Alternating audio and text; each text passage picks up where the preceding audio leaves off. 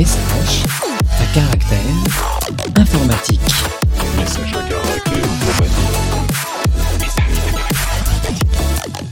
Bonjour et bienvenue dans ce nouvel épisode de Message à caractère informatique. C'est l'épisode numéro 91 et nous sommes le 5 octobre 2023. Et aujourd'hui, c'est un épisode spécial. C'est un épisode spécial parce qu'en fait, nous ne sommes pas dans l'interweb comme d'habitude. Nous sommes tous physiquement dans la même pièce. Donc là, là en fait, vous avez d'un côté euh, une partie, de l'autre côté l'autre partie, mais nous sommes tous physiquement dans la même pièce et nous sommes dans un endroit extrêmement spécifique. Nous sommes dans le temple de la technologie euh, pour le- de l'Europe pour cette semaine. Nous sommes à Anvers avec euh, bah, des participants du Devox et j'ai le plaisir de vous présenter d'abord Sun Tan. Sun, bonjour. Bonjour, comment tu vas? Très bien. Et toi, que fais-tu dans la vie, Sun? Alors moi je suis euh, développeur, je, alors, senior software engineer pour le titre exact. Euh, je travaille chez Red Hat et euh, je fais le plus beau métier du monde. Je développe des outils pour les développeurs. Donc euh, je développe des outils pour moi-même. Et, sinon pendant mon temps libre, je suis, je co-organise le, le jog de, de Paris et je fais aussi de la bière dans ma cuisine. Donc, euh, Sun, Sun de chez Red Hat. Red Hat qui est une entreprise qui n'est pas inconnue à un autre de nos invités d'aujourd'hui. Bonjour Sébastien Blanc. Salut, ça va bien? Très bien, et toi? Ouais, ça va bien. Écoute, euh, ben oui, après une petite période de 10 ans chez Red Hat, je, je travaille maintenant en tant que staff developer advocate pour Ivan, qui font des services managés autour de la data, donc euh, du Postgres, MySQL, Flink. Et donc, je fais de l'advocacy là-bas. En gros, comme je le dis toujours, moi, mon euh, but, c'est de rendre des développeurs heureux. Donc, je fais vraiment du developer relation. J'essaie de bâtir des relations avec les développeurs. Ça prend du temps, mais c'est passionnant. Et en dehors de ça, bah, je m'occupe de mes cinq chats. Ça prend beaucoup de temps. Et puisqu'on parle de Developer Relation, nous avons un autre expert extrêmement concerné. Vous avez vu ces transitions de fou. hein. Je vous présente Horacio Gonzalez. Bonjour Horacio. Bonjour Candace, comment tu vas? Très bien. Que fais-tu dans la vie Horacio? Oh, bah, Moi, je suis responsable de l'équipe de Frel chez OVH Cloud. À part ça, je suis un Espagnol perdu en Bretagne depuis plus de 20 ans, comme vous pouvez peut-être apercevoir à l'examen. Et Je vois pas de quoi tu veux parler. ouais, non plus. Et voilà, Après, je-. Un peu comme ça, je m'occupe aussi des groupes de développeurs de Finistère, le Finisdev, et j'organise la meilleure conférence au monde, c'est-à-dire le camping de speakers, une conférence de deux jours dans un endroit paradisiaque, en laquelle il y a de la tech, mais pas que. C'est la conférence où à chaque fois je te promets un talk et à la fin je ne viens pas, c'est ça? Exactement, c'est celle-là. Mais tu finiras par venir. Ah non, mais alors c'est prévu que je finisse par venir. J'ai- J'ai juste un, un problème depuis quelques années où euh, je dois, euh, il faut que j'arrive à trouver la singularité pour être à deux endroits en même temps de façon très régulière. C'est un, problème qui m'est euh, un peu, bah, voilà. Mais après j'ai cherché, j'ai joué, euh, euh, voilà. Je crois que Hermione Granger avait un truc qui pouvait t'aider pour ça. Donc j'essaierai de trouver Emma Watson pour ça. Alors, euh.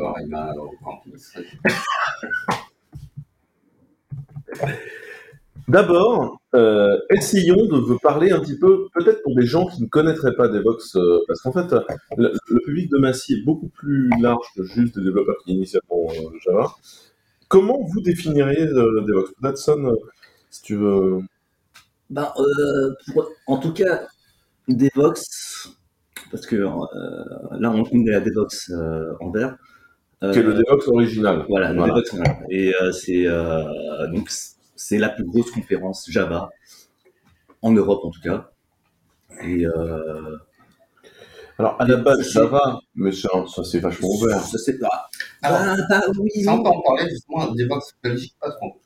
Ouais. Mais, euh, par Bah, euh, pardon, c'est le moment d'en parler. Tu dis, Ouais. on peut en parler. Bah, parle-en. Euh, non, non. Euh, alors, à l'origine, ça s'appelait Java Police, pour la petite histoire. Euh, D'ailleurs, moi, ça a été ma première conférence de ma vie en 2006. euh, je, je, je découvrais les confs. Et je me rappelle, j'y étais, c'était l'année où euh, Marc Fleury venait de, vendre JBoss à Red Hat. Et il se baladait avec une grosse horloge et habillé avec des lunettes et tout, avec un manteau en fourrure. Et moi, je savais, pas qui c'était. Je me mais qu'est-ce que c'est que cet endroit où je suis tout. Bref, c'était ma première euh, rencontre avec, euh, avec euh, Devox, Java Police. Après, ils ont dû changer de nom parce que euh, parce qu'ils avaient plus le droit d'utiliser le nom Java. Les, les gens du trademark de chez Sun, vous savez, c'est les mêmes gens qui ont eu la grande idée de, de- de proposer à leurs partenaires de renommer JavaScript bah, JavaScript, euh, ce qui fait qu'après on a perdu des tonnes de gens sur des générations. Mais c'est quoi le rapport entre Java et JavaScript? Rien, euh, rien. Euh, nous fait chier. Mais donc, à l'origine, c'est Stéphane Janssen qui a créé ça à partir du jug, euh, du BE Jug, hein, donc le jug belge. Et Devox a commencé comme ça. Euh, et ce que je disais, c'est Devox Belgique, Belgique, maintenant ça fait 20 ans cette année. Les 20 ans, on a fait des 20 ans. Et depuis, la franchise s'est propagée. Il y a, il y a Devox France, Devox Crest, Devox UK, Devox Maroc, reste local.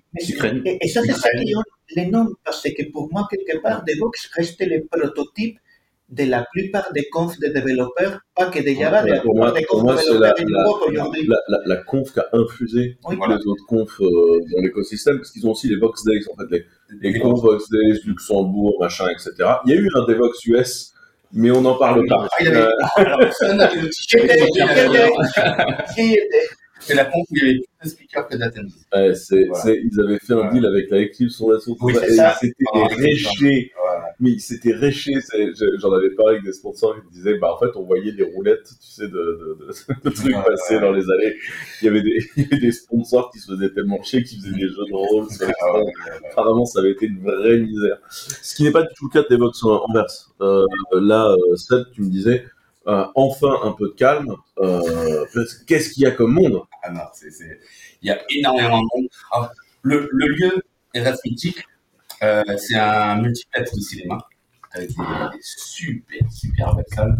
Et c'est la seule conf, à ma connaissance, qui a des salles d'aussi grande qualité et des sièges aussi confortables. Ce qui est super, l'après-midi après le déjeuner, euh, à l'époque, nous se matait un petit Derrick hein, pour faire la sieste. Là, tu te choisis le petit talk qui t'intéresse moyennement. Tu vas te caler sur ton fauteuil et tu te fais ton petit power nap. Euh, Alors, Du coup, t'as été à quoi comme euh, euh, à 14h cette fois-ci alors, j'avoue, ah en plus, là, c'était une qui m'intéressait. C'était euh, Web- WebAssembly, comment échanger les données et tout. Je fais, ah, ça m'intéresse et tout.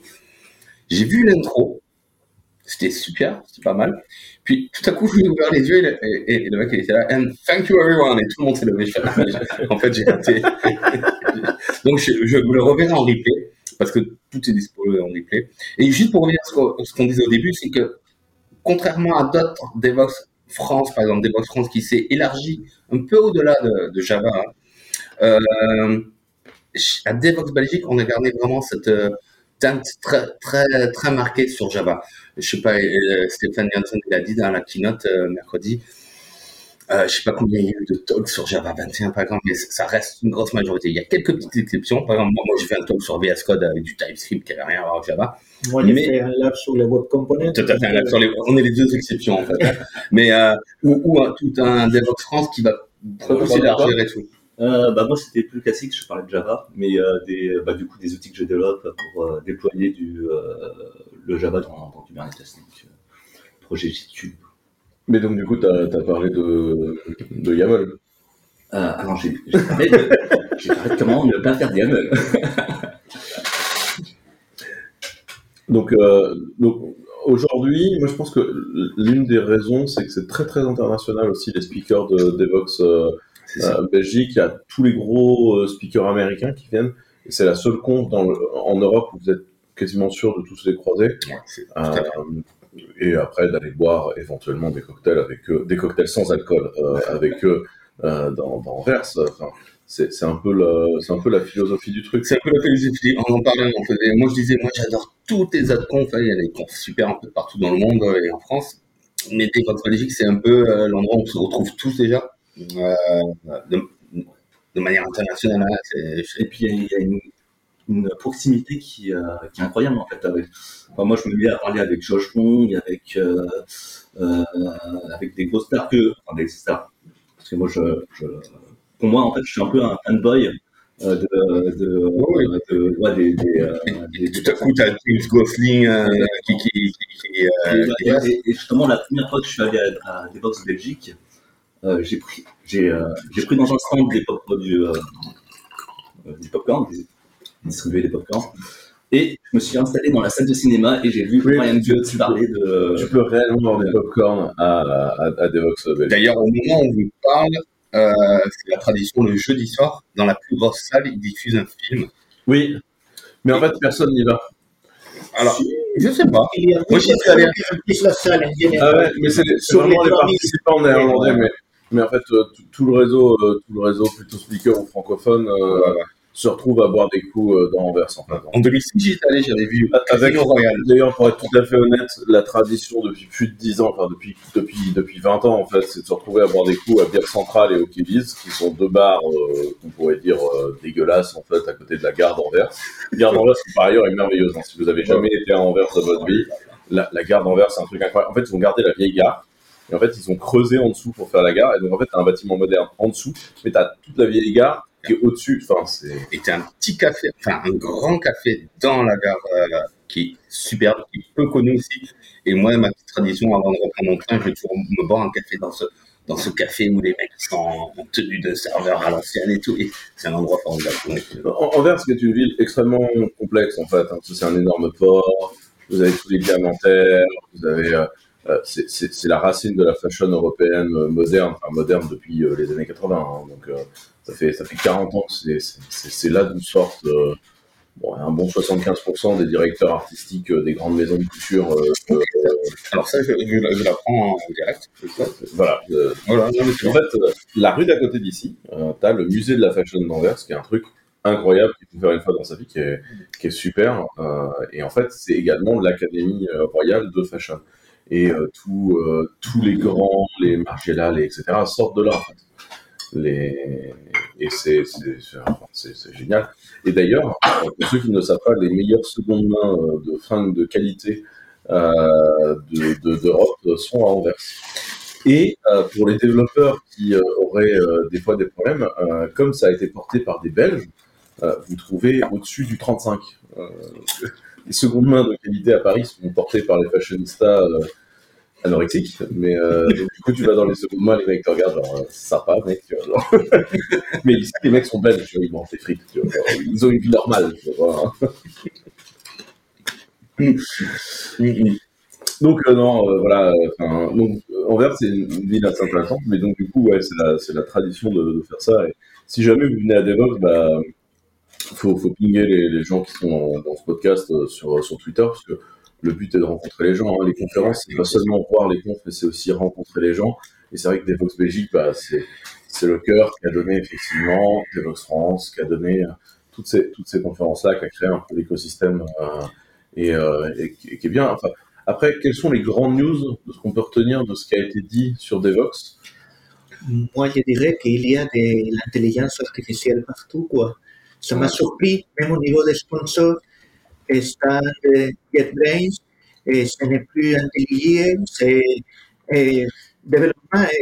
environnement de développement avec GitLab, ce n'est plus un repository de tooling, non, c'est eh, des outils IA pour les en gros, stands, y a un grand IA marqué, assez pertinent. Des gens de JetBrains, ils ont fait quelques démos Mais En clair, c'est ils vont, vraiment à la lutte avec euh, Copilot de chez Microsoft. euh, Non, pas vraiment. Et par exemple, JetBrains a décidé un truc plus, c'est pas pour générer ton code, c'est pour des choses comme comprendre qu'est-ce qu'il fait, qu'est-ce qu'il fait en classe, aider à refactorer, aider à moderniser des codes legacy.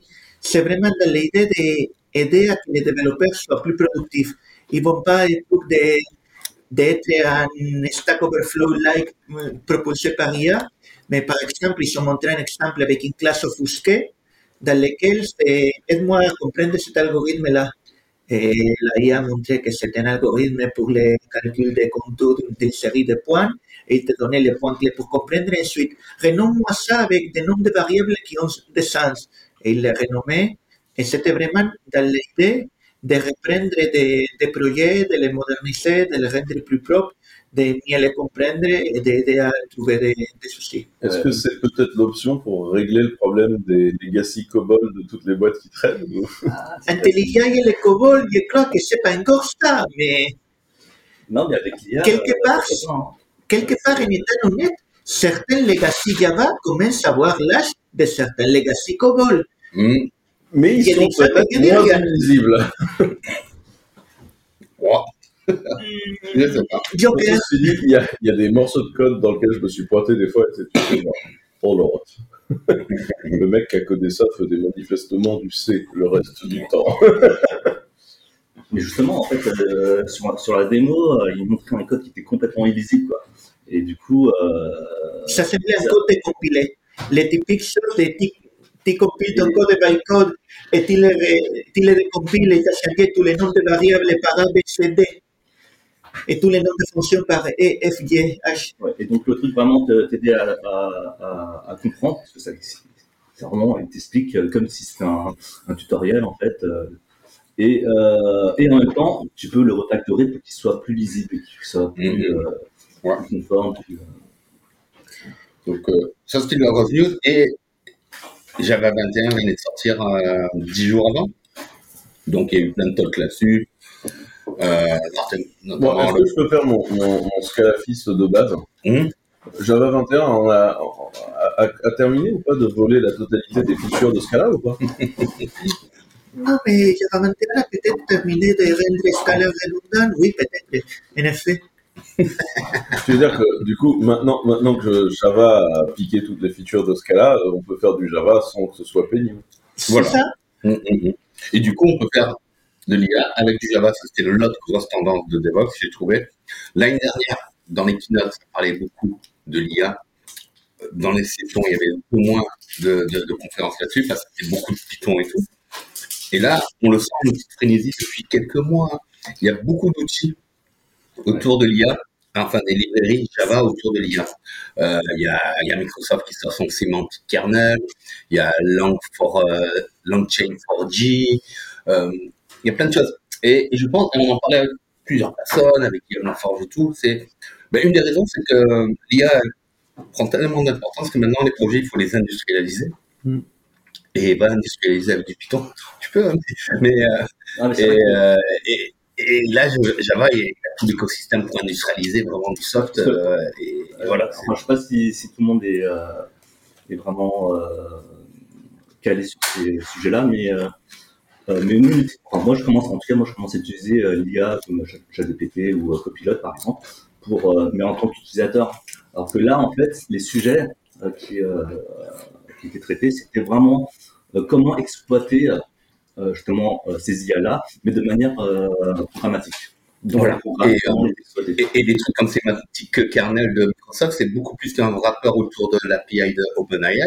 Ils vont au-delà, ils utilisent la puissance de Java euh, pour que tu puisses vraiment construire du chaînage de, et utiliser la puissance de l'IA tout en étant dans ton confort euh, de, de, de programmation.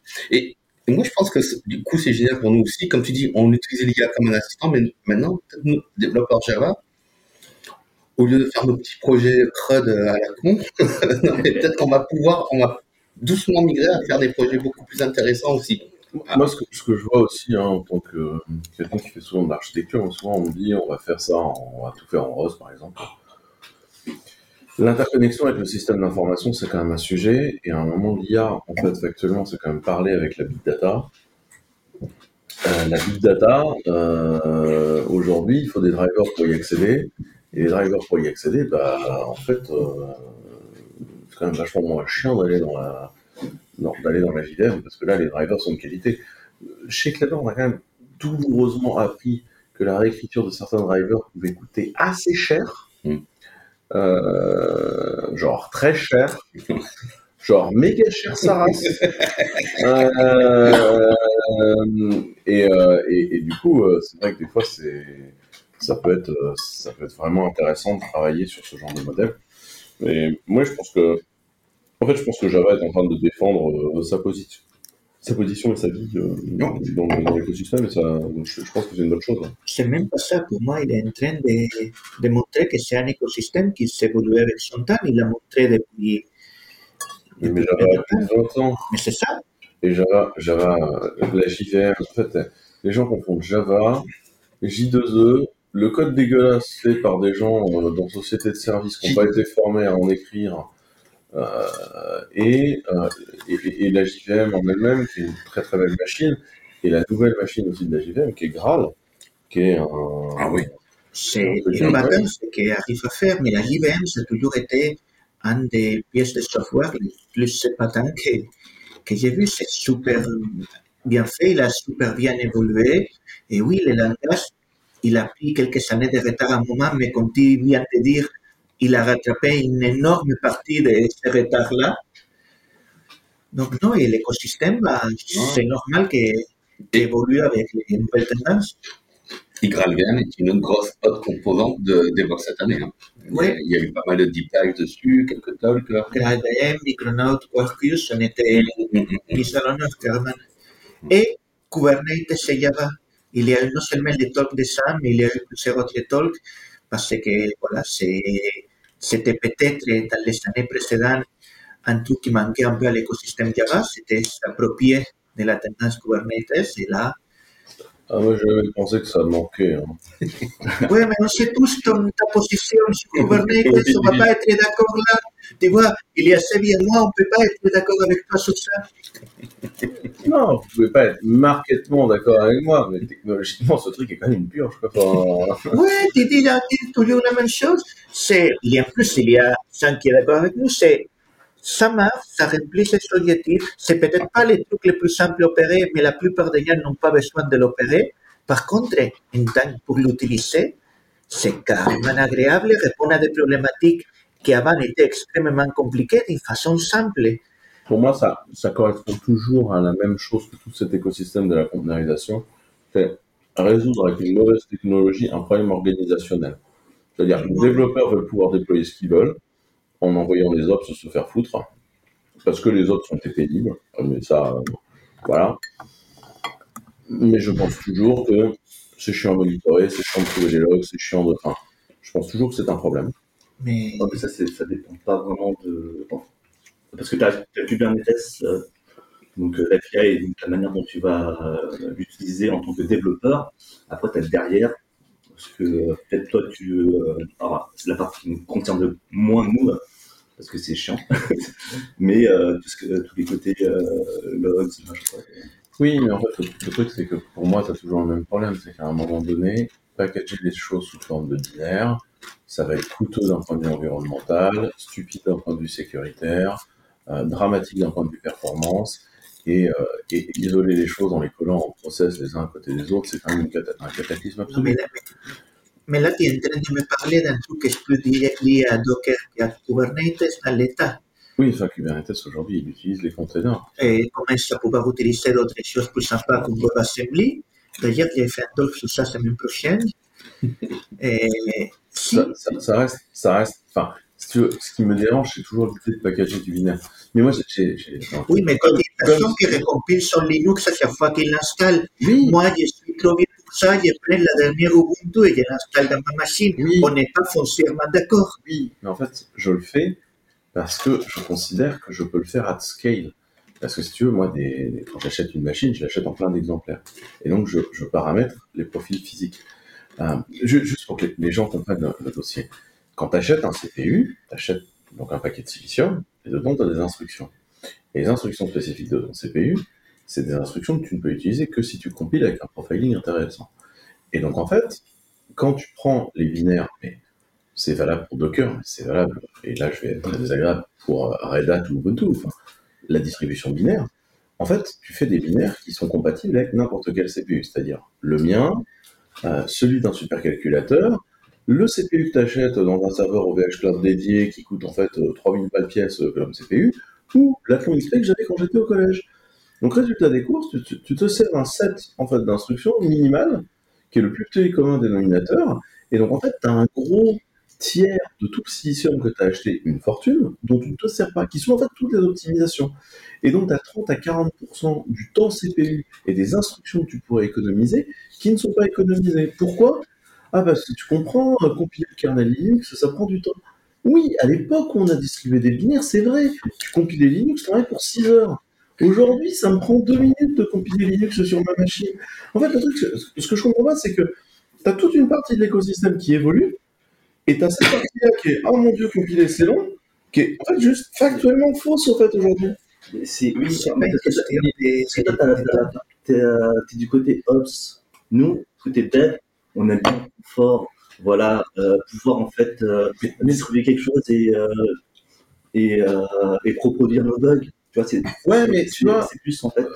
Parlons-en du confort. Aujourd'hui, quand tu prends une image Muzzle, tu vois, de Java, sachant que la JVM, elle n'est pas testée sur Muzzle, tout ça pour être peinard sur euh, ton euh, Spring Boot, alors que Spring Boot, ça marche sur toutes les versions de Java sorties depuis 10 ans, tu vois, c'est quand même dommage, parce que par contre, la GLibC, c'est un truc important. Et pour moi, c'est un vrai sujet qui est à quel moment t'es Nous, on n'a jamais de problème de compat, par exemple, sur Clever, alors qu'on passe notre temps à tout compiler.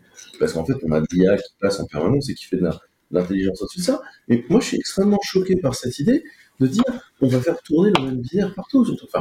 En plus, on a tous des. Enfin, là, les deux Macs qui sont posés sur la table sont des M1. Nos serveurs sont sous Intel. Enfin, ça n'a aucun putain de sens de faire tourner les mêmes binaires sur ta machine et sur les serveurs. Je, je- je suis seul à trouver ça choquant. Et par ailleurs, enfin, on manque d'élec. Vous imaginez, moi, je suis quand même 30% de- d'économie d'élec chez Clever. Vous vous rendez compte sur la quantité d'élec ouais. qu'on bouffe?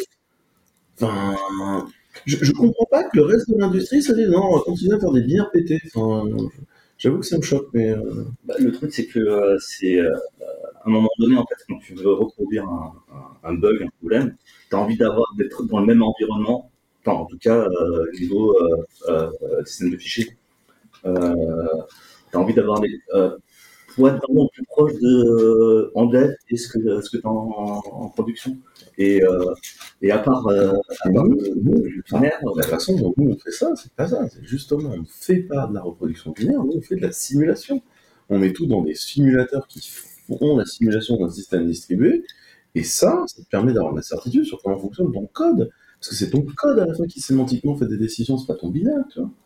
Oui, mais ton, euh, système, est-ce qu'il est facile à, à, ex- à- à exploiter en fait, euh, gère des centaines de milliers d'applications. euh, Il y a un ops chez Clever. Donc, euh, oui, on est bon à exploiter. En fait, enfin, pour moi, c'est un sujet qui est intéressant et qui en fait rejoint le sujet d'IA. Parce que il y a un des trucs que je trouve passionnant qui est en train de se produire, nous, en IA, c'est qu'on a trouvé, alors c'est en Rust que ça commence, on a trouvé un modèle où en fait on profile le Rust pendant son exécution et on se sert des données de profiling, on les file à une IA pour changer les flags de compilation du Rust Ouais. C'est un pour réoptimiser sur le processeur qu'on vise la compilation du Rust. c'est un JIT avec l'IA. Non, c'est pas un JIT, parce que tu- tu- en fait, c'est ta compile. Donc, t'as pas JIT. C'est ça, là. Et, euh, Mais tu pourrais utiliser les mêmes modèles sur du JIT, oui, je suis d'accord. Ah. Et te retrouves Sur un. les Git, ils ont annoncé qu'ils changeaient la façon comme ils compilaient pour que certaines des choses qui actuellement fait les Git soient faites une sorte d'Android run, Android run de Git lors de la compilation, justement pour qu'au début, il ne doit pas passer de temps et quelques itérations à s'améliorer. Ouais, donc, il se, il se pré, il, il, fournit Il une pré- pré-conf du. Voilà. Ils se préentraînent pour trouver une- pour que les binaires soient déjà la moitié du travail de Git soit fait dans les dans le bytecodes. Dans les bytecodes. Dans les bytecodes, c'est pas dans les bytecodes. Donc, comme vous le voyez, la- le, le débat sur les binaires ou pas les binaires euh, est toujours vivace. Et je, je sais que je suis le minoritaire euh, éternel de cet écosystème, mais, mais, c'est- ça doit être mon passé d'industriel. J'ai construit, construit des machines où à la fin, t'as un calculateur dégueulasse dedans à 1,5$, tu vois. Et, en fait, je suis là, alors, bah, on va pas lui faire faire des, des, itérations, ça coûte de l'élec, euh, j'ai une batterie dégueulasse, euh, tu vois, quoi. Moi, j'ai fait de l'électronique longtemps, donc j'ai compris ce point de vue. De l'autre côté, ce que Kubernetes permet de donner aujourd'hui, effectivement, si on pouvait éviter ces containers-là et avoir des, des WebAssembly que c'est aussi un bytecode, mais qui permet d'avoir donc une machine virtuelle beaucoup plus optimisée, Ça serait bien. Et ça- dis, ça commence à arriver. Il y a du Java, il y a du Java everywhere, tu vois. Euh, Moi, je me souviens quand j'ai créé Clever, que quand, quand on a créé Clever, la racine était de dire on va tout faire tourner dans la JVM. On faisait du 2006. JRuby, Jython. euh, enfin, le, le but, c'était de tout porter dessus. On avait réécrit euh, PHP en Java. Euh, un vrai plaisir, parce que du coup, on s'est retrouvé à faire les bugs imblérables de, G- de, de- de PHP. C'est-à-dire que PHP, tu as quand même des trucs improbables. Si tu fais une division par zéro en PHP, ça ne te génère pas une erreur. Ça te génère une chaîne de caractères vide. Donc, du coup, tous tes numbers sont des numbers or empty string. Eh, pour que fasse une idée, ma première conférence, moi, c'était pas DevOps, c'était Java One en 2006. Et, et c'était l'époque où Sun voulait mettre, pas, Pas pas, pas pas- pas le- pas voulait mettre des Java. le seul qui a été acheté par Oracle. Ouais, voilà. Le, toi, tu étais pas Red Hat, mais bon, bah voilà. Et Mais non, mais nous, on était les Vous good guys de l'opération. et moi, j'étais- implémenté PHP, quoi. moi, j'étais carrément à fond et je pense que là, le fait que ça ne se soit pas fait, c'était une grosse opportunité ratée pour faire évoluer énormément de, de choses. Pendant un moment, ça aurait pu être possible que des ordinateurs qui avaient la JVM au niveau des systèmes d'exploitation et plein Je de choses. avec toi. La, la raison pour laquelle ça s'est pas fait, c'est qu'ils n'ont pas mis les moyens. Je sais, Euh, mais parce qu'en fait, il fallait mettre pas mal de gens pour aider à réimplémenter. Nous, je sais que quand on a fait Bianca, on a, on a galéré, mais alors comme des cons, euh, sur PHP. Euh, et je sais qu'il y avait beaucoup de choses qui étaient en cours. Et, et paradoxalement, en fait, le truc, c'est que le Java n'a jamais été aimé par les sysadmins parce que les sysadmins détestent ces trucs qui bouffent de la RAM. Alors, le truc peut avoir toute la perte du monde. Les mecs n'aiment pas la RAM. Ils n'aiment pas les, les trucs qui bouffent de la RAM. Et, euh, et en fait, euh, quand euh, Sun est arrivé avec ces différentes propositions, les sysadmins n'étaient pas du tout prêts à l'entendre. Et en fait, il aurait fallu commencer par toute une phase d'apprentissage, de dire, bah attendez, euh, on a, on a ce truc-là, et ce truc-là permet en fait de- d'optimiser et de faire les choses dans le bon sens, et ça n'a pas été fait. c'est- assez triste, mais, mais, mais l'idée d'une grosse virtual machine qui fonctionne pour tous les langages, elle était là. Et, et pour une, tu parlais de RAM, et, pour refaire le lien avec une des grosses annonces, des gros sujets de Java 21, c'est le projet Loom avec les virtual threads, où un thread, un, un- un thread, c'est 1 méga de RAM, hein, peut-être ou euh, oui, bah, non, euh, justement, virtual euh, thread, on va pouvoir euh, optimiser un petit peu ça. Si t'as, t'as, t'as- t'as 1000 threads, tu n'auras pas, t'auras pas, 1000, euh, t'auras pas un giga de RAM. Oui, ce qui, est, ce qui est très gentil de leur part, maintenant qu'on a un Tera de RAM dans les serveurs, euh, on va pouvoir économiser des mégas de RAM, c'est cool, tu vois. Mais euh, pour politique, Oui, un ils ont profité derrière pour remettre en question tous les modèles de programmation réactifs. En gros, ils disent, vu que le virtual thread, il coûte quelques, quelques centaines d'octets en thread, pourquoi s'embêter à faire de la programmation réactive, de la, de la sync await et des Et- choses comme ça Et, et- et Brian Goods a été assez virulent Eh. au, au, au- au moment de sa keynote hier matin là-dessus. Si, si, si, il a vraiment fait une chasse sur les modèles de programmation réactive que ça les, les rend le code plus illisible. Si me- créer des threads, des threads ne coûte rien, c'est pas grave si un thread reste bloqué en attendant la réponse et ça permet d'écrire un code séquentiel et plutôt que toutes les façons de faire asynchrone. C'était l'argument de la Ça, c'était son surtout attaque que- numéro 1. Parce qu'il y a eu deux Oui, attaques. surtout, surtout que je rappelle quand même qu'il y a une espèce de petite blague dans l'univers Java qui est de dire que la programmation réactive est extrêmement performante parce que Netty est extrêmement performant en Java. Sauf que, en fait, quand tu connais Netty, Netty n'est pas dans Java. Netty est en C. Et d'ailleurs, en fait, Netty a un fallback full Java. Euh, sauf qu'en fait, tu tombes sur le fallback full Java, tes paires se font diviser par 40.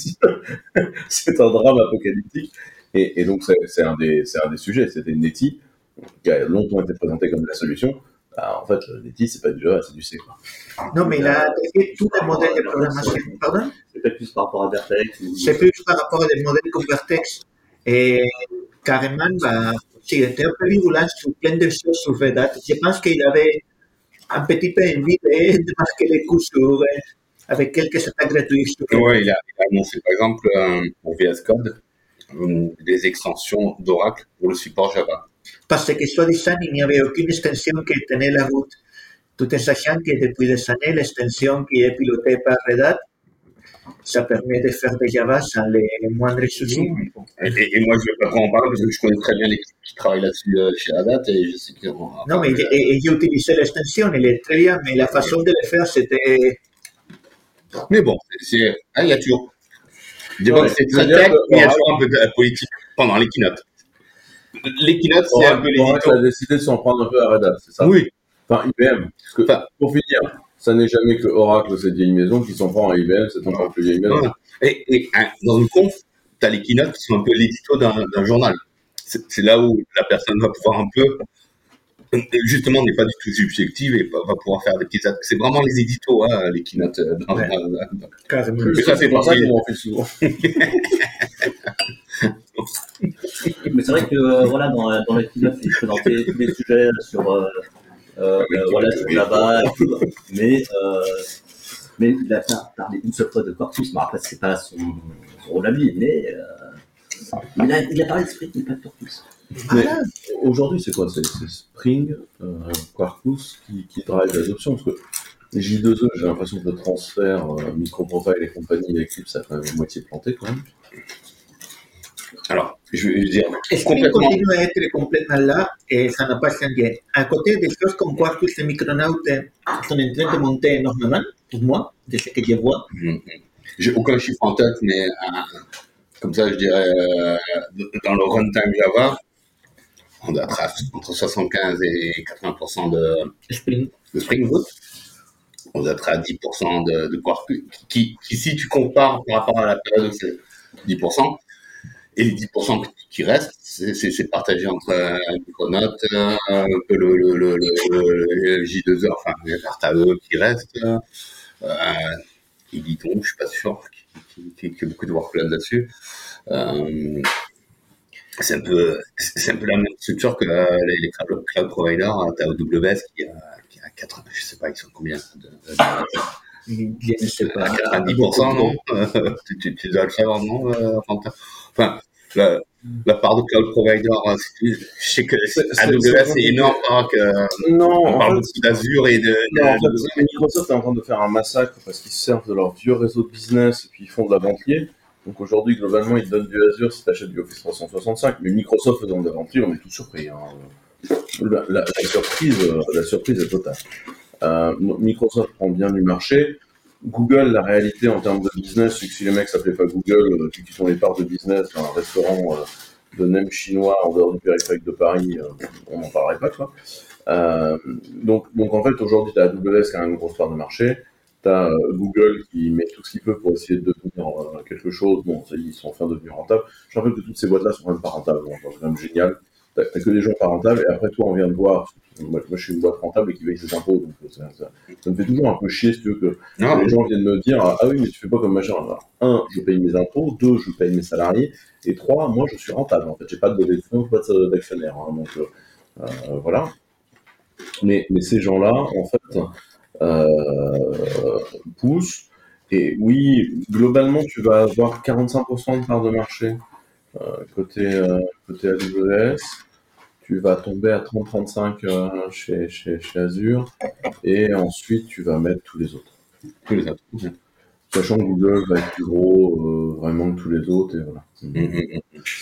Et après, c'est compliqué parce que, enfin, il y a des classements cloud dans lesquels les gens te rajoutent euh, Salesforce, alors que ça Ah ouais. n'a absolument rien à foutre là. Euh, Microsoft débarque avec ses chiffres cloud, il rajoute le chiffre d'affaires de LinkedIn.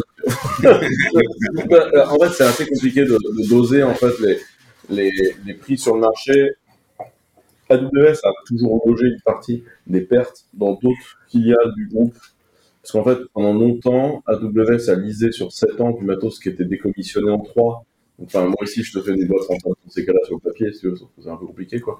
Donc, c'est, tout ça ce sont des chiffres assez compliqués à évoluer, mais bon, AWS est toujours devant. Ouais. Et, euh, et après, euh, et après, t'as les, les autres boîtes euh, qui vont faire euh, différentes choses. et- ok. Oui, je sais, je suis des fois un peu vindicatif sur les chiffres de mes concurrents, mais je me poserai des questions éternelles sur pourquoi la SEC n'a jamais rien dit à enfin, la SEC, pour ceux qui ne savent pas, c'est le gendarme de la régulation de la bourse américaine. Pour moi, il y a des trucs qui sont pour moi, des, des, des vastes questions. Mais puisqu'on parle des gros acteurs et des gros mouvements, euh, est-ce que cette année, on a senti euh, l'autre gros mouvement de la tech de cette année, c'est VMware. VMware avait racheté Spring, ceux qui ne l'avaient pas, Ouais. et VMware a été racheté par Broadcom. En- Et racheté par Et Broadcom. entre temps, ils ont appartenu à Dell aussi, non À un moment donné, non? Oui, il y a, non, Il y a- une histoire. Euh, VMware Dell, non? À à un moment, ils étaient Dell aussi. euh, Je sais pas, c'est un peu compliqué. Alors, Pour moi, c'était plus compliqué que ça. Pour moi, pour moi, c'était plus compliqué que ça. Mais est-ce que euh, Trump ne va pas se faire racheter par, euh, Si, si, c'est ça. Dell, Dell avait acheté euh, VMware. Ouais. Et ils ont, ils ont revendu. Mais ils n'ont jamais fait l'intégration verticale. Et là, justement, la question que les gens semblent se poser sur Broadcom, c'est qu'est-ce qu'il va faire de VMware? Parce qu'à notre échelle, VMware, pour un informaticien, c'est un peu un géant, mais qu'est-ce qui Donc, va se VMware, c'est énorme. Parce que Broadcom va regarder dans VMware ce qui est rentable, ce qui rapporte des sous. On va parler de Sting et je connais pas les chiffres, mais on parle du coup de Tanzu.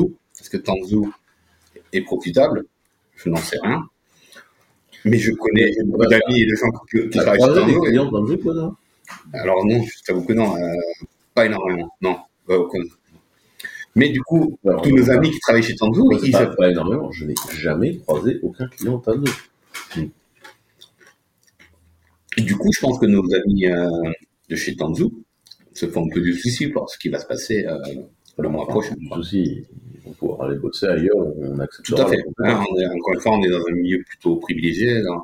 Mais, mais bon, c'est. euh, Les gens pour un salaire à 6 chiffres auront un salaire à 6 chiffres payé par quelqu'un d'autre. Mm. Ça va. euh, Moi, je prédis un rachat euh, de, euh, d'Oracle par euh, Broadcom. Ça me Quoi, paraît quel- compliqué, hein. Les deux, les deux boutiques, euh, ça va être difficile. hein. que ça soit accepté déjà C'est, c'est, c'est compliqué à absorber. Est-ce qu'on, est-ce qu'on a tout dit sur euh, Devox ouais, on a fait une belle euh, petite euh, partie. Voilà, c'était Devox, vous n'y étiez pas. C'est- Ce qui vous manque pour la full expérience, c'est les sandwichs au crabe. Euh, Non, ça, c'est changé. Ça a changé. Une des choses qu'il fallait dire sur DevOps traditionnellement, il y avait un truc qui n'était pas super bien à DevOps depuis 20 ans, c'était la nourriture. La nourriture le midi, c'était des sandwichs crabe épiques que tout le monde qui les a goûtés se souvient, surtout si les a goûtés l'année où ils n'étaient pas super frais. Et Ah, il y avait moyen de choper. et des salades, et des salades un peu bizarres, et une soupe brûlante et assez épicée. Et cette année, ils ont changé de traiteur. Il y avait des super salades, plutôt de très bonne qualité. Même une des personnes les plus exigeantes que je connais, Laurent Dogan, a dit que c'était bon. Donc ça, ça devrait être... Alors, si Laurent a dit que c'était bon, c'est bon. Non, hein. alors j'avoue, j'ai pas vu. Laurent qui devait être là aujourd'hui, mais qui ne pouvait pas. On, on réinvitera Laurent un peu plus tard dans le podcast. C'est pas... Ouais. Et Après donc, tout, euh, c'est un peu chez lui, tu vois. Voilà. Bah oui. En tout cas, la nourriture cette année, c'était tout à fait honorable. Donc, euh, donc voilà. Qu'est-ce qu'on a d'autre à dire sur, euh, sur Devox Euh, si, En fait, l'idée de faire une compte dans un cinéma, ça fait que tes slides sur lesquels tu as mis des images bien pixelisées, on voit bien les pixels. Voilà. Attention à ça. C'est surtout que tu te vois en grand euh, sur, sur l'écran de cinéma. Enfin, tu te vois pas. Oui, il y a une reprise vidéo du speaker dans l'écran de cinéma, en fait. Ouais, ouais, ouais. Et les, tous les replays sont, ils sont assez forts pour ça. hein. Ils- ils- dès le lendemain, il y a tous les replays qui sont dispo. Pendant deux ans, ils ont fait du live streaming, hein, mais ça, ils ont arrêté. Euh, parce qu'ils veulent avoir une qualité un peu meilleure et maintenant ils ont travaillé avec les techniciens pour pouvoir récupérer tout et les reloader dans la soirée avec une bonne qualité. Et donc, euh, voilà. Ça se finit demain. Il y a encore une journée de conférence demain. Demi-journée, ça finit demain midi. Ouais. Et, euh, Et moi qui ai oublié de booker mon train de retour à Paris, je suis dans une... euh, Bref, Ça va être compliqué. c'est très compliqué. Ouais. Euh, sujet suivant, si on suit les dossiers, euh, on, a, on a le premier modèle de Mistral qui a été ouvert. Euh, Qu'est-ce que vous, en- vous pensez de ce sujet Alors, c'est euh, le premier, apparemment, le premier modèle LLM, donc Lar- Large Language Model, qui a été publié de manière open source, donc euh, avec du euh, Apache. euh, je suis nul en. Oui, ça fait, ça fait une énorme différence par rapport à d'autres modèles qui ont été publiés gratuitement, mais pas avec une licence ouverte. Mm. Là, il n'y a pas de s'il y a plus de X utilisateurs ou s'il y a une boîte qui fait plus de X bénéfices. Là, c'est vraiment de l'open source. Ce que pour moi, ça représente carrément une avancée. Non, non, c'est, oui, oui. C'est pour un peu contrer, essayer de. Parce que les modèles de, de, de, de, OpenAI et tout ça, les Meta. la, la Meta, euh, la c'est ça, hein, tout ça, tout ça, c'est du fermé. La masse, c'est Non, la main, la main c'est complètement ouvert. Non. La main, c'est Facebook et c'est complètement Non, ouvert. c'est pas complètement ouvert. C'est pas. On peut parler, tu peux voir les codes, tu peux, mais la licence n'est pas une licence libre. Ah, d'accord. C'est c'est pas open source.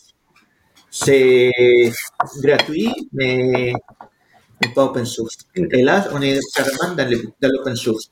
C'est un peu le même type de débat que tout à l'heure sur les compiler les kernels auprès des distributions. C'est peut-être chipoter un petit peu, mais effectivement, Ah pas là, on c'est- pour moi, c'est très important la distinction. Ouais. Et donc, c'est le premier mo- modèle open source qui, qui va peut-être ouvrir la voie à un moment donné à une, je sais pas moi, une fondation pour euh, gouverner un peu tous ces modèles. Je sais pas, comme il y a, je sais pas ce que tu en pensais, comme il y a le, Mais du coup, Open euh, AI, c'est pas open source. Pas. À OpenAI, il n'y a rien. il y a rien de, euh, Oui, mais, dans le nom, on pense un peu plus. ah, c'est peut-être euh, oui. Alors, non seulement OpenAI euh, n'est pas open source, euh, mais, mais en plus, en fait, en fait, le problème, c'est qu'il te faut des données pour entraîner. Donc ça, en général, on ne te donne jamais, de dataset. Il n'y a que Mozilla, etc., qui essaie de construire des datasets d'entraînement. Après, tu as le, code pour entraîner tes modèles, et après, il y a avoir un modèle entraîné que tu libères. Et, et en fait, c'est trois choses différentes, et les trois en même temps, c'est très très rare de les avoir. Quoi. Donc, euh, je crois que l'AMA 2, Facebook a libéré des modèles entraînés. Et non, il est licence. Oui, avec la licence, mais ils ont Oui. filé des modèles Oui. entraînés, parce que OpenAI ne fait jamais. Mais, euh, mais tu n'es pas obligé de te les réentraîner, tu vois. Ouais. Euh, tu peux les retweaker avec un nouvel entraînement.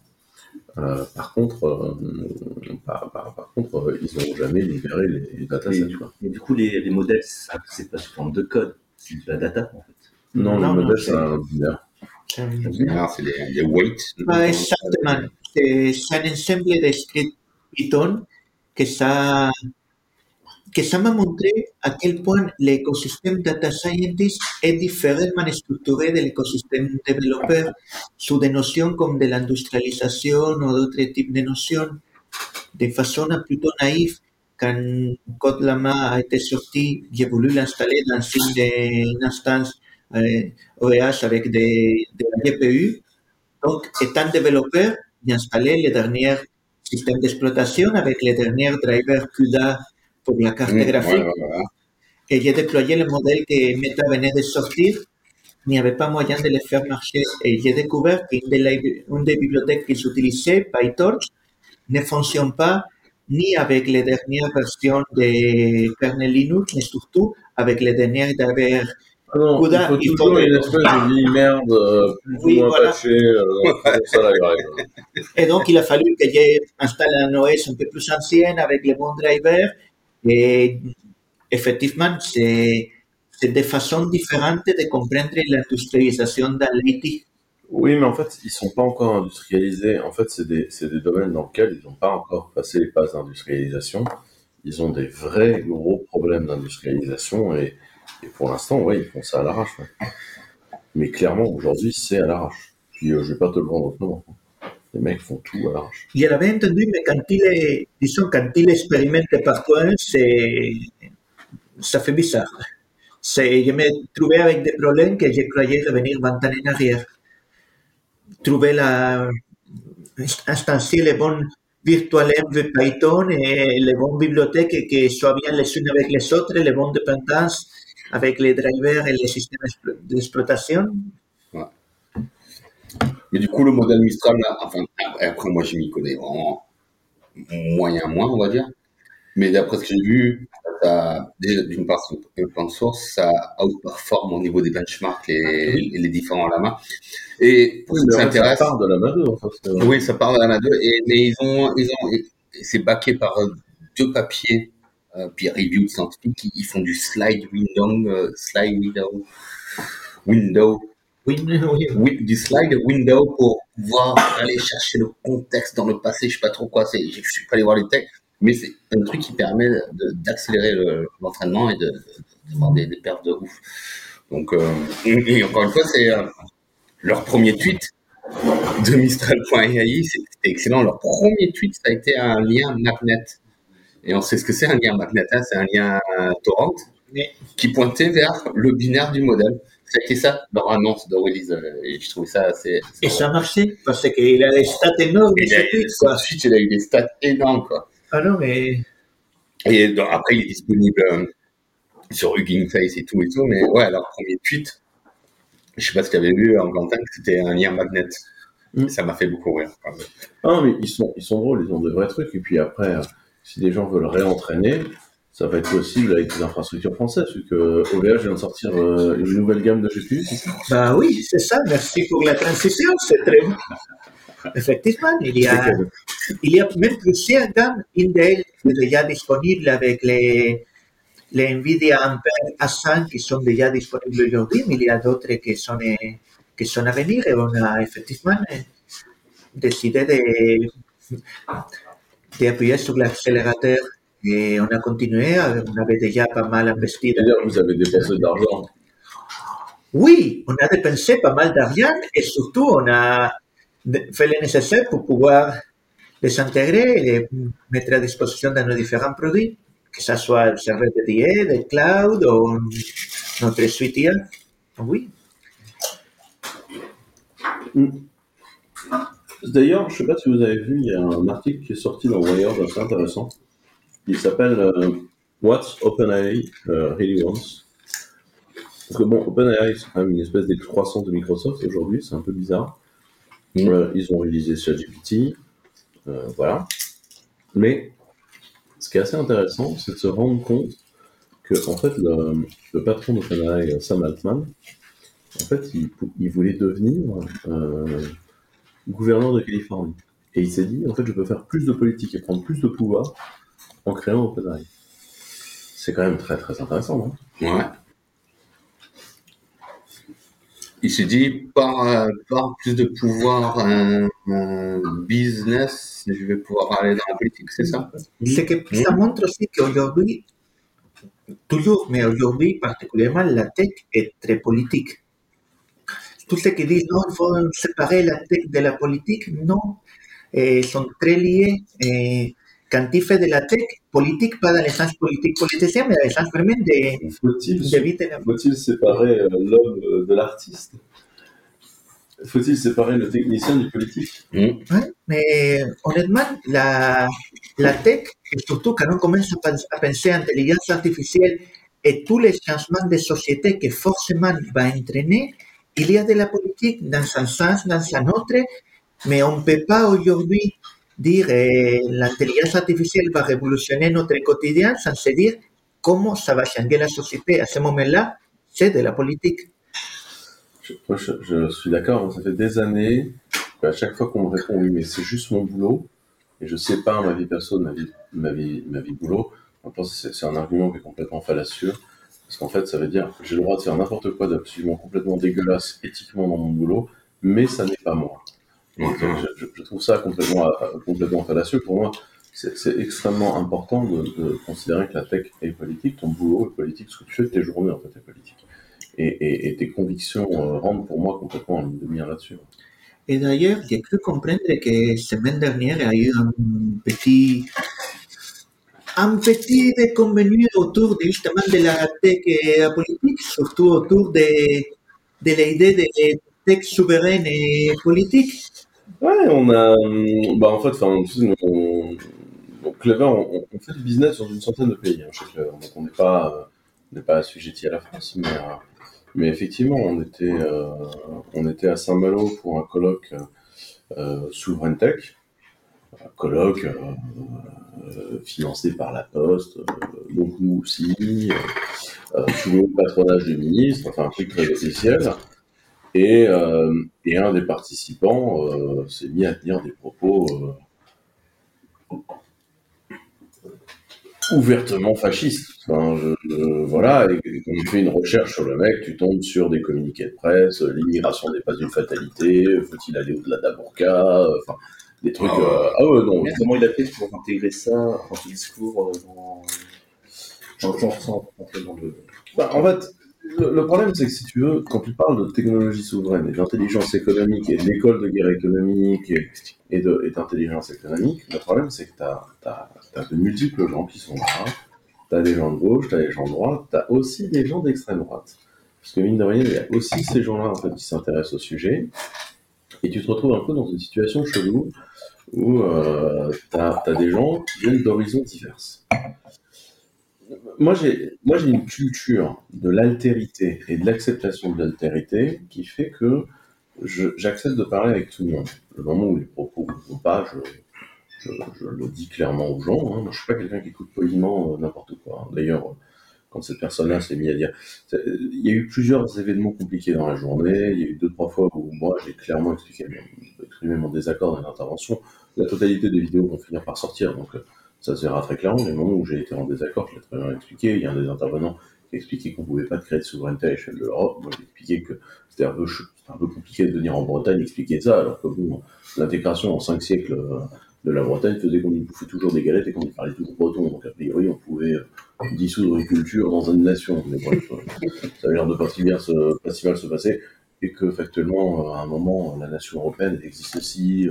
tiens, enfin, là, on est tous en Belgique, personne n'est belge. euh, donc, euh, voilà. Je pense que, je pense que c'est un. Enfin, pour moi, il y, a un, il, y a un, sujet euh, autour de ça. Et on s'est retrouvé dans, une posture qui était un peu compliquée, parce qu'on on, avait des propos. Moi, je, me- suis levé, je suis sorti, j'étais loin d'être le seul à sortir. On était, une partie non négligeable hein, de la salle qui est sortie avec moi. L'organisateur a compris que c'était en train de complètement déconner. Il a fait interrompre euh, le speaker euh, sur scène en disant qu'il était en train de parler de politique générale et que c'était pas du tout l'enjeu du colloque, ce qui est vrai. Euh, et ensuite, euh, enfin, j'étais le speaker suivant, donc euh, la situation était un peu compliquée pour moi. Et j'ai vraiment recadré sur mes sujets, c'était comment contraindre le lobbying des big tech et des GAFAM en Europe. Enfin, c'est des gens qui dépensent énormément d'argent, ils font un gros travail pour s'assurer d'une chose, et notamment s'assurer qu'on soit tous persuadés d'être nuls. On a tous, c'est les Européens, et en particulier les Français, qui ont inventé la virtualisation, la containerisation, le plateforme de services, les databases, etc. Mais on ne sait pas faire de cloud computing, ça qui est génial. Tu vois. Et, euh, et, et donc, ces gens-là sont en train de s'assurer que jamais on positionnera des gens pour aller à la guerre euh, du cloud euh, face à eux, alors que la guerre du cloud n'a pas commencé. hein, ce, que les, ce que les gens ne comprennent pas, mais enfin bon, je l'explique dans d'autres Oui. si c'est un sujet qui vous intéresse, allons-y. Et donc oui, ça a été un peu compliqué. Par contre, moi, ce que je vois, c'est que bah, les, gens qui tenaient ces propos-là ont été arrêtés. Euh, on a exposé les gens qui, militaient pour ces propos-là et qui le faisaient de façon euh, subversive. Donc je pense que c'est bien. Et moi, je maintiens qu'il faut discuter avec tout le monde. Euh, moi, la, posture du on ne parlera pas avec l'extrême droite euh, dans, un pays dans lequel on a 90 députés FN, c'est pas possible. En fait, ils sont là, il faut parler avec eux. Il faut parler avec eux et les convaincre qu'ils font ça. Mais mais aujourd'hui, moi, c'est ma posture. Hein. C'est un peu trop tard pour que il ne faut pas parler avec eux. Ça, c'est ma posture. Bah, ma les posture est- 3%, c'est en 3%, si tu veux. Ma, ma posture, c'est qu'effectivement, je me sens profondément européenne. Il y a peut-être des raisons concrètes pour lesquelles je me sens beaucoup plus européen que français ou espagnol. Ah bon, ben, Techniquement, je me sens européenne et bretonne, mais bon, ça, c'est une autre histoire. je suis pareil, moi, moi, je j'ai pas de race. Je- je- Ah, tu te sens breton aussi? Non, pas breton, mais moi qui suis franco-hollandais, et, euh, souvent on te demande alors c'est quoi tes racines? C'est un truc que je suis incapable de répondre. Européenne, Et c'est ce que je réponds. européen. Ah si, t'es blanc. Sébastien. Ouais, ouais. Voilà, c'est la vanne d'extrême droite de- du podcast. Euh, non, mais en fait, euh, je- enfin, non, mais ça, moi, ça me met, ça me met, ça me met très en ordre. Enfin, aujourd'hui, pour moi, il faut qu'on arrive à convaincre les gens de construire des choses. Et euh, moi, je suis pour me frotter à l'altérité. Vous me verrez jamais refuser de discuter avec les gens. Euh, j'ai jamais refusé de discuter avec qui que ce soit. Euh, J'irai toujours à l'altérité. Si, si des propos sont tenus alors que je ne peux pas réagir et que j'ai un certain nombre de mandats, je m'en irai, je me casse parce que c'est pas possible. Euh, je peux pas rester assis à rien faire dans ce genre de cas. Par contre, euh, je, je pense qu'aujourd'hui il faut discuter avec tout le monde et ce que j'ai essayé de faire euh, sur ce coup-là et, je. Écoute, pour moi, les organisateurs euh, ont commis une erreur massive euh, en invitant cet invité qui, à mon avis, n'avait pas sa place dans le programme. Lui-même est sorti du sujet qui lui était réservé Euh, Était-ce à l'intention des organisateurs ou pas je n'en sais rien, c'est pas mon sujet. Par contre, je pense qu'aujourd'hui, ce qu'il faut noter, c'est qu'on a besoin de jouer en Europe et, euh, et peut-être qu'il faut créer des, euh, des événements de technologie souveraine à échelle européenne. C'est peut-être ça euh, mon sujet. Bon, se trouve que je suis président du bordel qui est censé le faire. Je vais peut-être devoir m'atteler à faire ça. Mais, c'est un, sujet que je trouve très important, mais ça, vous répète un truc. Voilà, Sam Altman préfère prendre la présidence d'OpenAI que la gouvernance de Californie pour le pouvoir. Elon Musk, on en parle? Donc la question est, la tech est politique, et si aujourd'hui, euh, en tant que Français, euh, vous n'êtes pas d'accord avec l'entreprise qui vous emploie, alors qu'on est dans un secteur où on gagne énormément d'argent, où il y a du boulot partout, bah, posez-vous des questions sincères. Enfin, euh, je, je vais être très clair avec vous. Aujourd'hui, plusieurs GAFAM m'ont proposé, en plus de racheter mon entreprise, un salaire 20 fois supérieur à mon salaire actuel. Et comme vous le voyez, ça va bien, moi. Mais 20 fois supérieur. Pourquoi, d'après vous, je ne prends pas l'argent? C'est ça l'éthique, en fait, hein, si vous voulez. C'est ça l'éthique. Moi, je suis profondément convaincu qu'il faut créer une technologie européenne, pas une technologie européenne repliée en opposition avec monde. Technologie européenne dont l'objectif est d'amener la philosophie européenne dans la technologie, parce que en fait, la, la culture et la technologie se mixent en fait à un moment donné, et ça se voit dans Ouais, ouais. l'IA, ça se voit euh, dans énormément de choses, parce que la tech est politique. Oui. Et, et- et qu'en fait, le monde a besoin de diversité. Les, les usages se créent de. Les, les usages se créent à partir de la technique, très souvent. Enfin, euh, les, les usages qu'on ne soupçonnait pas vont émerger d'une technologie. Euh, c'est pour ça que c'est très lié à. C'est- ce que j'avais expliqué pendant qu'on faisait Maker, donc le respirateur artificiel. Ce que j'avais expliqué, c'est que comme on était en train de diviser par 10 le coût d'un respirateur, on avait changé la façon dont on traitait la médecine. Parce qu'en fait, des gens qui n'avaient pas accès à des respirateurs dans les services des hôpitaux allaient pouvoir accéder à des respirateurs parce qu'on avait divisé leur coût par 10. Et donc, on avait changé les protocoles de, soins. Parce que la, profusion euh, crée des opportunités. Et en fait, la tech, c'est ça. C'est qu'en fait, tu crées des capacités cognitives extrêmement rapides euh, qui en fait coûtent rien. parce que, enfin, le silicium quand même, coûte beaucoup moins cher que quelqu'un, quoi. Enfin, que ce soit environnementalement, euh, que ce soit en termes d'argent, etc. Et donc en fait, tu peux, tu peux créer des, des- des possibilités qui aujourd'hui n'existaient pas. Et donc on peut donner des coups d'accélération qui n'existent pas Mm. autrement. Et donc oui, bien sûr que la tech est politique. Si vous vous sentez pas à l'aise avec la boîte dans laquelle vous bossez, mais sortez et allez bosser ailleurs. Aujourd'hui, on a des opportunités en or partout dans le monde. Enfin, et, vraiment, mettez-vous en accord. Donc, euh, pour toi, la tech, c'est euh, un outil de management euh, pour piloter notre société finalement. Enfin, C'est pour ça que, voilà, si tu veux driver, du coup, enfin, la- t'as une société qui est elle est avec ses.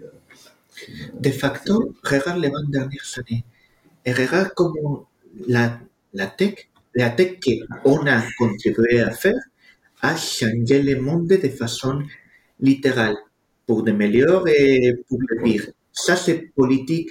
C'est politique dans le sens, ça change la façon comme les sociétés agissent, ça change euh, la façon, les rapports entre les gens. Ça, c'est de la politique, c'est une gestion de la politique un peu plus large qu'un parlement et des lois, mais c'est dans le sens, la vie de la cité, c'est dans le sens primaire de politique. La tech, aujourd'hui, depuis au moins 20 ans, ça, pousse ces évolutions de la société dans un sens et dans un autre. Et quand tu vois comme simplement avec un Elon Musk, qu'en changeant comme les algorithmes de Twitter marchent, peut te mettre dans une bulle cognitive différente en voyant tout ce que Facebook a fait dans les, entre 2015 et 2020, tu te rends compte de à quel point, avant c'était la télévision qui avait ce pouvoir-là. C'est, maintenant, c'est la tech qui permet de définir comment ça va être la société que tes enfants, mes enfants en plus, vont vivre dans plus, sens. La tech est de plus en plus utilisée dans les écoles, euh, ce qui fait que ben, si tu laisses en fait euh, les écoles être gelées avec des outils ou euh, de, de communication ou de travail, autre chose, qui n'est pas, euh, enfin, qui vient de des, des, euh, des grosses boîtes américaines, euh, euh, tu perds le contrôle, tu, et, euh, et du coup, on n'aura plus le choix en fait de comment en fait, on, on veut euh, éduquer nos enfants et, et euh, C'est justement ça, c'est. Et l'Europe a, a, le potentiel, il a les connaissances, il a la capacité de, de proposer un modèle différent, un modèle, mais depuis des années, ah, nous met en tête, non, mais l'Europe, il n'y a pas des acteurs capables de faire ci ou faire ça. On nous, on nous rabâche qu'on n'est pas capable, et c'est pas du tout le cas. L'accès au financement. Enfin, C'est l'accès, l'accès au financement, c'est quand même un sujet. c'est le nerf de la guerre. SpaceX, Tesla, Google, c'est que des boîtes qui ont été massivement financées par l'État américain. Massivement. Et on te dit au nom du libéralisme, toi, boîte française, tu n'y auras pas accès. Et t'es là, mais attendez les gars, enfin, les mecs d'en face, ils financent massivement. Moi, pour moi, c'est la révolution industrielle de la prestation intellectuelle. C'est-à-dire que, Mm. Révolution industrielle au 19e, c'est le muscle humain qu'on remplace par un moteur. Avec euh, le PID, euh, machin, les boules de watts, la totale. Et donc, aujourd'hui, on fait quoi? On remplace le cerveau humain par des ordinateurs. Et bien sûr que les machines-outils, elles sont euh, qualifiées et adaptées à un use case. Et euh, tout comme euh, au début, euh, les machines industrielles qu'on produisait, ne marchaient pas quand tu les déplaçais de, de 6000 km dans le sud, parce que les conditions d'utilisation ne fonctionnent pas et qu'il faut tropicaliser, c'est littéralement le terme euh, qu'on utilise en, industrie, il faut tropicaliser euh, les équipements, parce qu'en fait, ils ne fonctionnent pas, parce que les ranges de euh, chaleur, d'humidité, etc. ne sont pas les bons. Et donc, en fait, tu te retrouves dans un cas où en fait, nous, on n'utilise que des outils qui ne sont pas adaptés à nous, euh, et, et en fait, on se fait bouffer. Et pour moi, c'est une catastrophe.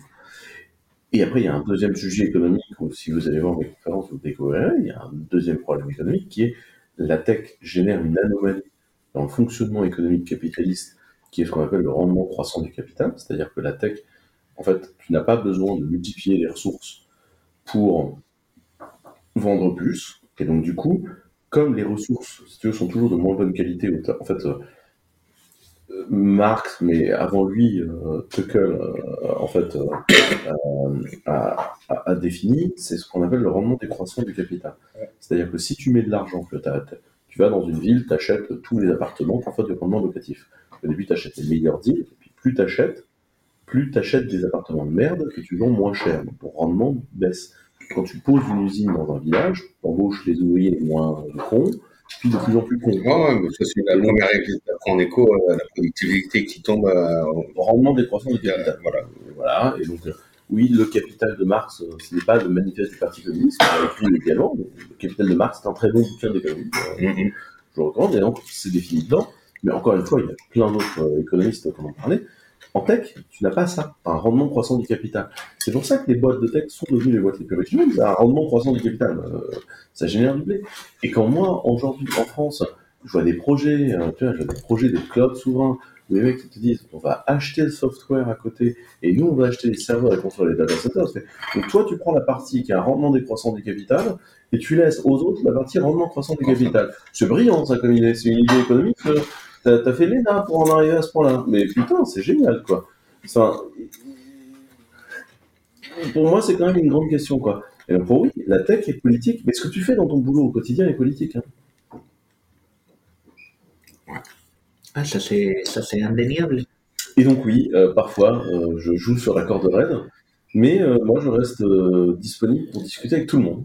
Ouais. Euh, Non, mais c'est clair. et, je, je, et si vous n'êtes pas d'accord avec moi, d'ailleurs, vous avez le droit de me latter. Euh, je, suis là pour être disponible et euh, discuter euh, et discuter et, euh, me faire latter s'il le faut. Mais je pense sincèrement qu'en tant qu'agir, il faut qu'on soit là, il faut qu'on se positionne, il faut qu'on explique. Je rappelle que la France a quand même inventé Internet via le projet Cyclade, et Louis Cousin s'est fait niquer par l'ancêtre d'Orange, hein, France Télécom. Pour ceux qui n'ont pas la petite histoire, il y a un très très bon documentaire qui est sorti. Encore une fois, les ingénieurs français ont inventé la majorité de la technologie qui tourne. Et par contre, on n'a jamais su la monétiser et on se fait niquer à chaque fois. Et donc, si vous êtes un ingénieur et que vous êtes français, peut-être que c'est le moment d'utiliser votre compétence et votre savoir pour euh, de bons enjeux politiques. C'est mon avis très personnel. Après, les gens font ce qu'ils veulent dans la vie. Voilà. La politique, c'est quelque chose de trop sérieux pour laisser ça dans les mains des politiciens, quoi. Allez, tout ça. Et, et là-dessus, nous ne reviendrons pas sur la loi SREN et les fameuses plaques d'immatriculation sur Internet de Paul Midi, euh, n'est-ce pas? Parce que on va, sinon, on va péter le temps. Ce que je vous propose, c'est que ça, c'était la première partie du podcast euh, de cette semaine, donc c'est ce que nous allons publier euh, dès demain. Et donc, je vais couper l'enregistrement et reprendre immédiatement pour qu'on fasse les news, parce qu'en fait, on a plein de liens de news. Et donc, je, vais- je- je- je- je laisse tout le monde aller faire un tour aux toilettes, etc., et reprendre. Donc, il n'y a pas de musique de l'épisode, sauf si quelqu'un a une track à me balancer tout de suite. Donc, Mais ne me déçois pas, c'est vite. Non, non, non. euh, non. Alors, alors du coup, alors, je, vais, je vais pas être déceptif pour tout le monde. J'ai eu une alerte Apple. Euh, Tilacine, un bon mixeur, nous a remixé tout Vivaldi avec 74 musiciens. Euh, et, euh, et, et, et le classical crossover me va. Et pour quelqu'un qui fait des études très classiques, hein, parce que j'ai fait un supérieur de solfège au conservatoire, moi j'adore qu'on fasse vivre la musique classique et qu'on prenne la musique classique, qu'on la mâche et qu'on la recrache. Euh, euh, c'est et comment il s'appelle déjà le compositeur qui a refait les quatre saisons euh, Ah oui. Euh, euh, euh, voilà, Richter, euh, Max Richter a refait les quatre saisons, c'était génial. Euh, là, Tilacine, qui est un musicien de musique contemporaine, la- enfin de musique électronique, le refait. Et moi, ça me fait plaisir que la musique classique vive et survive et, et soit vivante. On vous retrouve tous la semaine prochaine. Si vous pouvez tous vous désannoncer chacun euh, en, en donnant vos pseudo Twitter. je me désannonce Sebi2706. Yo me desannonce Lost in Brittany. En Bretagne. Je me les annonce underscore underscore sunix underscore. Et moi, toujours ce pseudo imprononçable W-A-X-Z-C-E. E. Merci à tous. On peut également tous vous retrouver sur Blue Sky sur des pseudos similaires. Pareil. Le même avec point BL, SKI, point C'est les mêmes, la- même mais sans les underscore. Il a profité pour nettoyer ça. Merci à tous, merci de nous avoir écoutés. J'espère que cet épisode spécial vous plaît. Nous avons l'ambition d'essayer d'en faire plus souvent dans des événements, donc n'hésitez pas à me faire euh, un retour euh, sur euh, ce format-là. Et donc du coup, à la semaine prochaine pour les news que nous faisons euh, donc euh, dès maintenant. Merci à tous.